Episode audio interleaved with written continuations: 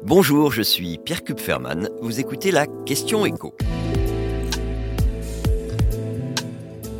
La forte progression des défaillances d'entreprises en 2022 est-elle inquiétante? Le cabinet Altares vient de publier le bilan détaillé de ce qu'on appelle les défaillances d'entreprises. C'est quoi? Bah, Ce sont ces entreprises qui ne sont plus en mesure de faire face sur le plan financier, de rembourser leurs emprunts, de payer l'URSSAF, les factures des fournisseurs. Et effectivement, quand on regarde dans le détail, que ce soit les procédures de sauvegarde, les redressements judiciaires ou les liquidations directes, leur nombre a augmenté de plus ou moins 50% entre 2021 et 2022.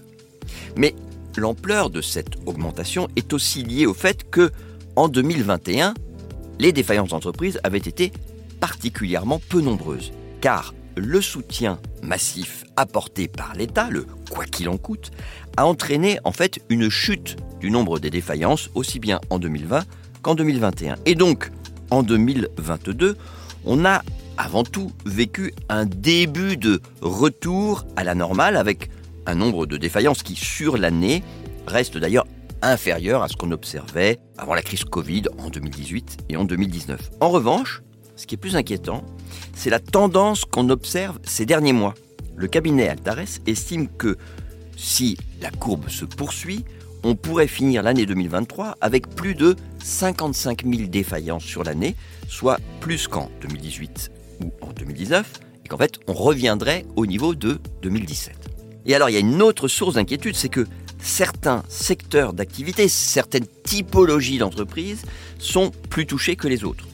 Si on regarde l'augmentation du nombre des défaillances entre 2021 et 2022, vous avez petit 1 des activités qui ont plus de mal que les autres à répercuter la hausse des prix des matières premières et de l'énergie sur leur prix de vente. Bah, ce sont les boulangeries, pâtisseries, les restaurants, les bars.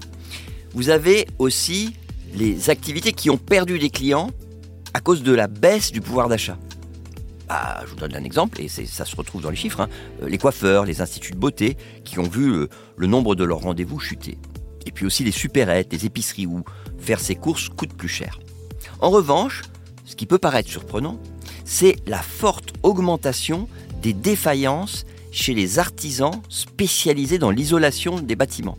Ça, au moment même où la priorité est mise par l'État sur euh, la rénovation des passoires thermiques. Alors c'est vraiment pas une bonne nouvelle parce que on a vraiment besoin d'un nombre important d'artisans capables de répondre à cette nouvelle priorité. Et euh, si on a euh, des défaillances en nombre, bah, on se demande comment on va s'en sortir.